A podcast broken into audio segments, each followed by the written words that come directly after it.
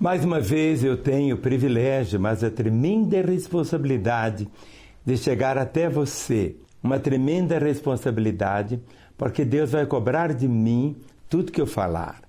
É com muito temor e tremor que eu chego até você. Mas é um privilégio de ver o poder da palavra de Deus alcançando vidas, vendo-as experimentar a graça da salvação, do perdão e da vida eterna. Um privilégio tão grande que Deus nos deu é de sermos imitadores dele. Deus quis uma família. Tão interessante isto, mas uma família onde todos os seus filhos fossem semelhantes ao seu próprio filho. Jesus Cristo veio como Filho de Deus, é o Filho do Senhor Deus. E ele veio para que nós pudéssemos conhecer os propósitos de Deus e experimentar aqui na terra algo tão glorioso. Deus tem prazer.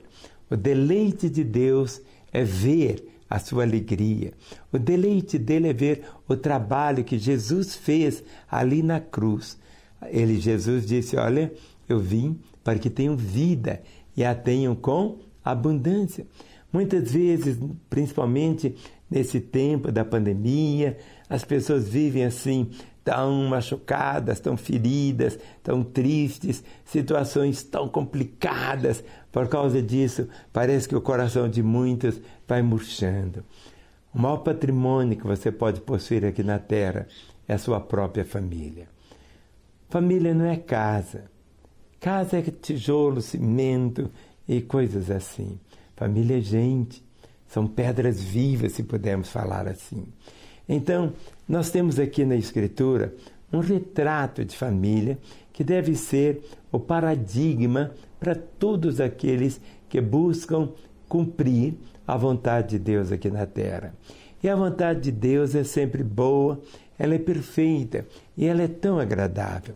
O Salmo 128 é um salmo muito lindo não é lindo apenas pela poesia. Não. O meu pai era um homem que temia a Deus. Em 1964, ele faleceu. Não tinha 50 anos, 47 anos.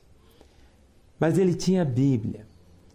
Na Bíblia dele estava assim, no Salmo 128, a rúbrica dele. Ele tinha assinado ao lado do Salmo 128, a assinatura dele. Em outras palavras, ele estava dizendo assim: Eu quero que esse seja o retrato da minha família. Eu quero que esse salmo seja uma bênção para os netos, para os meus bisnetos. Hoje, quando eu me lembro do meu pai, lembro da bênção que ele foi na minha vida como referencial. Hoje eu posso ver os filhos que ele teve, mas agora os filhos dos filhos e até agora os filhos dos filhos. Então, quando eu li o Salmo, eu posso sempre dizer: meu pai vivenciou essa realidade. Se ele vivenciou, qualquer pessoa pode vivenciá-la. Eu procuro pautar a minha vida, crendo nessa verdade, assumindo, esponjando cada palavra, cada promessa que está aqui. E eu quero ler o Salmo 128 para você. Eu sei de cor, mas eu tenho procurado não apenas declamá-lo. O meu grande desafio é cada dia vivenciá-lo, encarná-lo e ao mesmo tempo passar para outras pessoas. Diz assim as Escrituras: Bem-aventurado aquele que teme ao Senhor e anda nos seus caminhos. Do trabalho de tuas mãos comerás, feliz serás, e tudo te irá bem. Tua esposa, no interior de tua casa, será como a videira frutífera, teus filhos como rebentos da oliveira à roda da tua mesa. Eis como será abençoado o homem que teme ao Senhor. O Senhor te abençoe desde Sião, para que vejas a prosperidade de Jerusalém durante os dias da tua vida e vejas os filhos de teus filhos e a paz sobre Israel. No nosso dia a dia, nós não usamos esse vocabulário bem-aventurado, Mas bem-aventurado significa venturoso, feliz. É aquela pessoa que recebeu um grande presente, um galardão. Começa dizendo: Bem-aventurado aquele que teme ao Senhor e anda nos seus caminhos. Tudo na vida vem pelo temor a Deus. E temer a Deus não é aquilo que alguns imaginam, ter medo de Deus. Algumas pessoas têm um medo de Deus. O temor de Deus é o respeito que temos. O temor de Deus, a Bíblia diz que é o princípio da sabedoria. O temor do Senhor não é apenas só reconhecê-lo em palavras, mas o temor de Deus é encarnar a vontade dele em todas as decisões que fomos tomar. Bem-aventurado aquele que teme ao Senhor e anda nos seus caminhos. Existem caminhos, a Bíblia diz, que aos nossos olhos parecem que são caminhos perfeitos, caminhos direitos, mas que no fim são caminhos de morte e destruição. Existem caminhos que a pessoa acha que é este o caminho, mas o que, que acontece? São caminhos de morte, são caminhos que não levam a nada. Muitas pessoas dizem assim: ah, pastor, todos os caminhos levam a Deus. Não, isso é mentira. Nem todos os caminhos levam a Deus. Só existe um caminho que leva a Deus. Só um. Não é a religião A nem a religião B. Não é a filosofia A ou a filosofia C. Não, só existe um caminho. Jesus Cristo disse assim: Eu sou o caminho, a verdade e a vida. Ninguém vê o Pai se não for por mim. O único caminho é Jesus. O único caminho é Jesus. Quantas pessoas querem satisfação para a vida, mas de que forma? Enchendo a cara de bebida e bebida, ou vão para as drogas, ou vão para o jogo, ou vão em tanta destruição, vai para a pornografia, para adultério, sabe? Achando que isso vai trazer sentido, propósito para existir. Não sabe que ele está caindo numa cilada e numa destruição. Bem-aventurado aquele que teme ao Senhor e anda nos seus caminhos. Ele não vai nem precisar correr, ele vai andar. Mas esse andar é passo a passo, passo a passo. Sabe porque cada passo que damos, estamos cada vez mais próximos dele. Cada passo que damos vai refletindo também na nossa própria vida a nossa comunhão com o Senhor. Por isso diz: do trabalho de tuas mãos comerás, feliz serás e tudo te irá bem. Quem não gostaria de viver assim? Todos gostariam. Mas agora existe algo: do trabalho de tuas mãos comerás. Hoje, é verdade que nem todo mundo trabalha com as mãos. Hoje as pessoas trabalham não mais com a enxada, com serrote, nada disso. Tudo hoje é tão tecnológico. Mas quando eu falo trabalhar com as mãos, significa algo tão assim diferente. Por isso que ainda lá no jardim do Éden o Senhor disse, olha, do suor do teu rosto comerás o teu pão. Em outras palavras, é tão bonito você ver o pão sobre a mesa, ou a roupa que você veste, fruto do seu trabalho. Não é coisa que foi amelhada pelo roubo ou por uma situação tão errada. É tão diferente quando você olha e o Senhor diz que Ele abençoaria o trabalho das nossas mãos. Quantas pessoas que vivem hoje dizendo assim: Eu sou azarado. Eu sou azarado. Onde eu ponho a mão, dá tudo errado. Tudo que eu começo não vai para frente. Mas é tão diferente. O Senhor quer abençoar o trabalho das suas mãos. Tudo que você fizer vai prosperar. E vai prosperar de uma maneira tão linda, vai prosperar de uma maneira tão gloriosa, vai prosperar que você vai ver o fruto do seu trabalho. É isso que conta. A vida é simples. Nós não temos anos para viver, nós temos um dia para viver de cada vez. E nós temos que produzir cada dia fazer de tudo a vida valer a pena ser vivida. Não sei como que tem pessoas que não conseguem viver.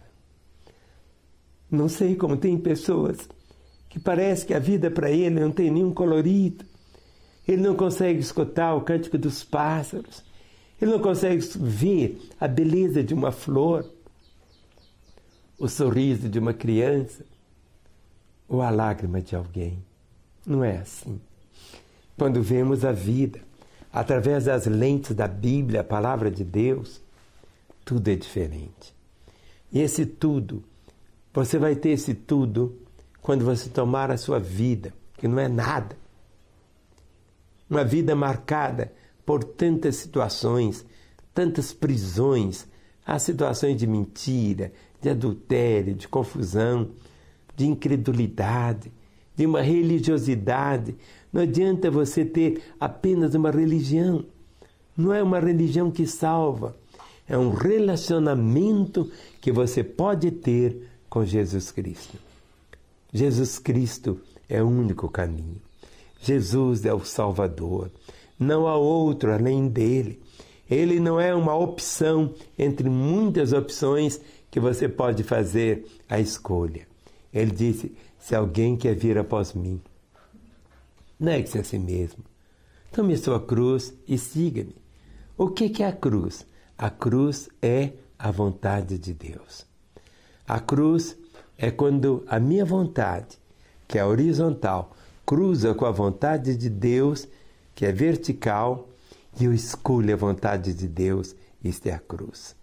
Talvez você diga, mas bem, se eu for viver assim, minha vida não vai ter sentido, não vai ter propósito, não vai ter razão, e isso e aquilo outro. Tudo que você precisa é ter uma certeza do seu nome está escrito no livro da vida. Você precisa ser salvo.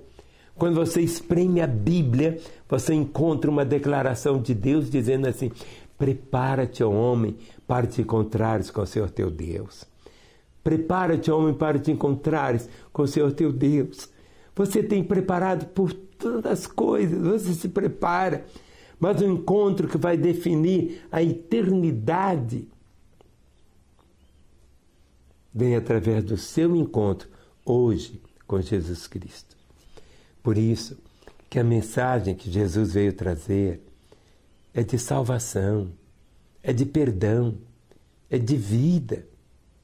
Só Ele pode fazer isto. No momento quando você se volta para Jesus, ou você que um dia caminhou com Ele, mas se afastou, é o tempo de você voltar. É o tempo de você dar uma guinada na sua história. É o tempo de um recomeço que só Ele pode trazer. Por isso, considere o que você ouviu até agora. Você não está assistindo simplesmente um programa.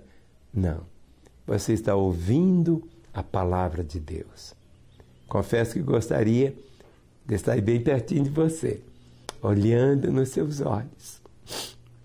Mas eu sei que o Senhor Jesus está aí, bem perto de você. E tudo que você precisa é tomar uma decisão hoje de aquecer o seu coração voltando-se para Ele. Mas muitas vezes, por causa de um orgulho tão besta, de preconceitos, você fecha o seu coração. É preciso você voltar. A vida, ela é marcada pelos recomeços. E esta bênção do Salmo 128 não é para alguns escolhidos, é para todos. Por isso que o convite de Jesus continua sendo um só. Eis que estou à porta e bato. Se alguém ouvir a minha voz e abrir a porta, eu entrarei. Serei com ele, ele comigo. É a porta da sua vida, é a porta do seu coração. Quando você abre dizendo, Jesus, entra na minha vida, ele vai entrar, nunca mais vai sair. E uma paz que só ele pode trazer vai transbordar dentro de você de uma maneira tão gloriosa. Considere isso. Não deixe esse dia passar sem que você se volte para Ele. Nós estamos aqui, prontas para te ajudar. Nossos telefones, todos estão à sua disposição. Você pode ligar agora mesmo. Queremos orar e abençoar a você. Que o Senhor abundantemente te abençoe. Amém.